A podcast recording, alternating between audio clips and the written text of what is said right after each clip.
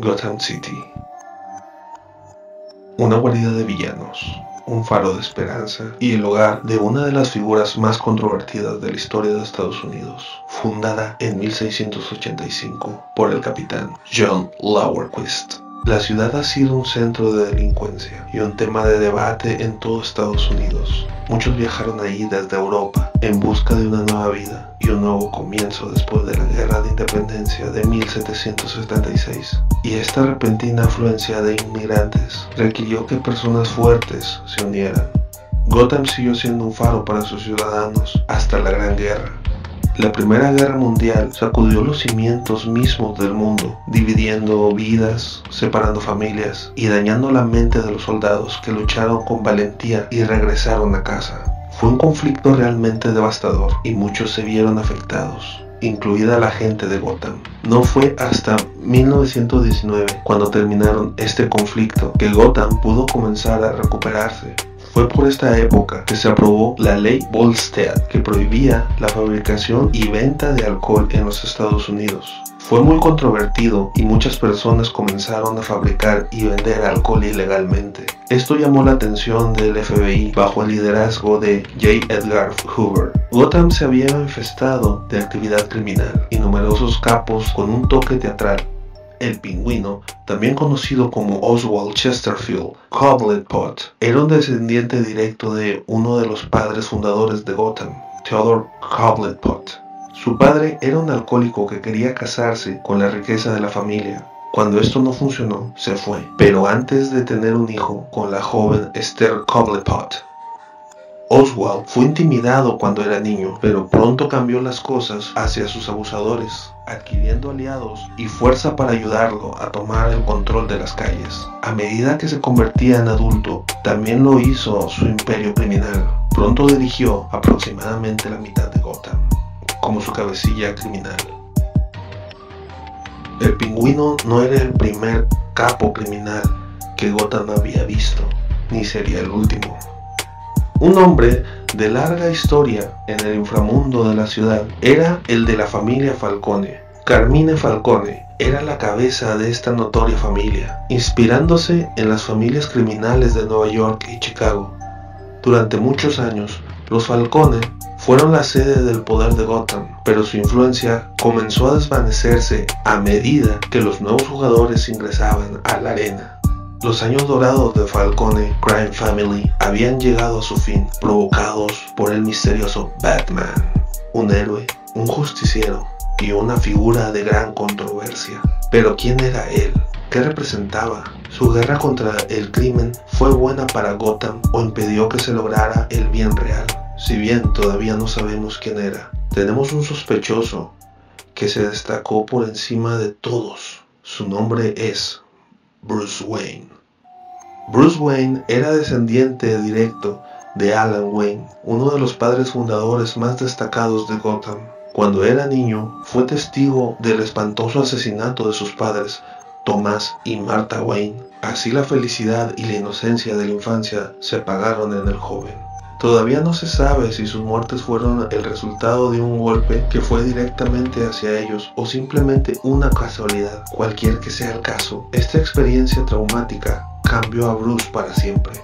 Atrás quedó el niño de una infancia juguetona y en su lugar había algo mucho más oscuro, mucho más aterrador. A medida que se acercaba la edad adulta, comenzó la guerra. Bruce se alistó en el ejército con un amigo de su época universitaria, Harvey Dent. Durante su primera batalla en el frente en Francia, Bruce desapareció. Sus amigos y oficiales al mando creyeron que estaba muerto y descartaron su desaparición como desaparecido en acción. Poco se sabe de la experiencia de Bruce durante los años siguientes, a excepción de algunos avistamientos y rumores que circularon entre sus amigos íntimos. Algunos especulan que emprendió un viaje de autodescubrimiento, deteniéndose en, numerosos monasterios de Europa y Oriente Medio, mientras que otros creían que abandonó su puesto en el ejército para escapar de los horrores del campo de batalla. Lo que se sabe es que finalmente regresó a Gotham en 1919, un hombre cambiado. Vio la corrupción y el crimen ocurriendo en su ciudad natal y se encargó de mejorarla de cualquier manera que pudiera.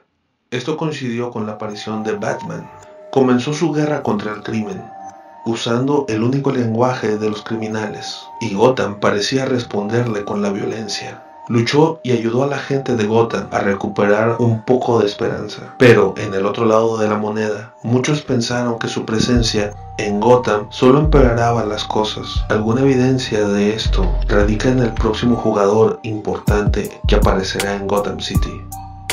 Este hombre, sin ayuda de nadie, mantuvo a Gotham aterrorizada con su audiencia cautiva, mientras que cometía algunos de los peores crímenes que la ciudad había visto. Este hombre era el Joker. El Joker era el opuesto a Batman. Apareció en Gotham City en 1923 y no se parecía a nada que la ciudad hubiera visto jamás. Lo que hizo que el Joker se diferenciara de los otros criminales en Gotham fue el hecho de que nadie conocía su verdadera identidad. Si Batman representaba orden y justicia, el Joker representaba caos y desorden. Fue juzgado y condenado por muchos crímenes, asesinatos y robos. Fue juzgado y condenado por muchos asesinatos y robos, siendo considerado mentalmente incompetente y sentenciado a cadena perpetua en Arkham Asylum. Durante muchos años posteriores a la aparición del Joker, muchos criminales comenzaron a aparecer en Gotham, todos con un don para lo teatral, ya fueran gangsters con muñecos de ventrílocuo, hombres cocodrilo matando gente en el circo, o caballeros con espadas en una supuesta misión de Dios. Estos eran tiempos muy oscuros para Gotham City entre 1925 y 1933. Los ciudadanos de Gotham vieron una ola de crímenes como ninguna en la historia de los Estados Unidos. Batman luchó y derrotó a la mayoría de todos estos criminales que surgieron de la oscuridad de la ciudad. A la par que surgían los criminales, también lo hicieron muchos aliados, Robin, Nightwing, Red Hood, Oráculo, y el comisionado James Gordon, solo por nombrar algunos. La red de Batman crecía a medida que lo hizo su carrera de justiciero y juntos superaron muchas amenazas, pero una amenaza era la más grande de todas, tan envuelta en misterio que deja a la mayoría de los funcionarios e historiadores aún desconcertados sobre lo que realmente sucedió. Todo esto tuvo lugar durante la Guerra de las Sombras de Gotham City, Hubo muchas señales de advertencia de que toda esta guerra se avecinaba, pero no muchos le hicieron caso. Era un hecho bien conocido que Gotham City había sido sembrada de corrupción desde la Gran Guerra, pero nadie supo hasta qué punto fue demasiado tarde. Un grupo misterioso conocido solo por unos pocos, como la Liga de Asesinos, se había infiltrado en casi todas las capas de la infraestructura de Gotham. Su objetivo, limpiar el mundo de la delincuencia y la corrupción. Su líder era Ra's al Ghul, estaba en desacuerdo con Batman. Se especula que Batman se había entrenado en este misterioso culto en el pasado y que Ra's al Ghul y Batman se habían peleado. Los ciudadanos de Gotham solo podían esconderse y ver cómo se producían numerosas batallas en los tejados entre la Liga de Asesinos y aliados de Batman. Incluso vieron con horror y asombro cómo Batman se alineaba con sus antiguos enemigos como Catwoman al final de todo, hubo innumerables muertes en ambos lados de la guerra de las sombras. La policía no había podido mantener la paz y muchos civiles se alzaron indignados pidiendo la ilegalización de los vigilantes enmascarados. El gobierno escuchó sus gritos y envió a la Guardia Nacional a recuperar el control de Gotham City.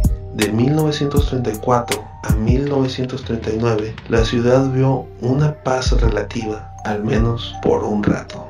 Batman ganó nuevos aliados en los años posteriores a la Guerra de las Sombras, así como muchos nuevos enemigos.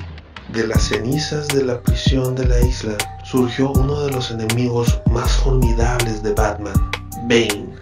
Bane fue víctima de los horribles e inhumanos experimentos llevados a cabo en la prisión de la isla. Había sido encarcelado como resultado del crimen de su padre y creció rodeado de la crueldad de sus compañeros de prisión y de los guardias de la prisión cuando fue sometido a experimentos con drogas apodadas veneno.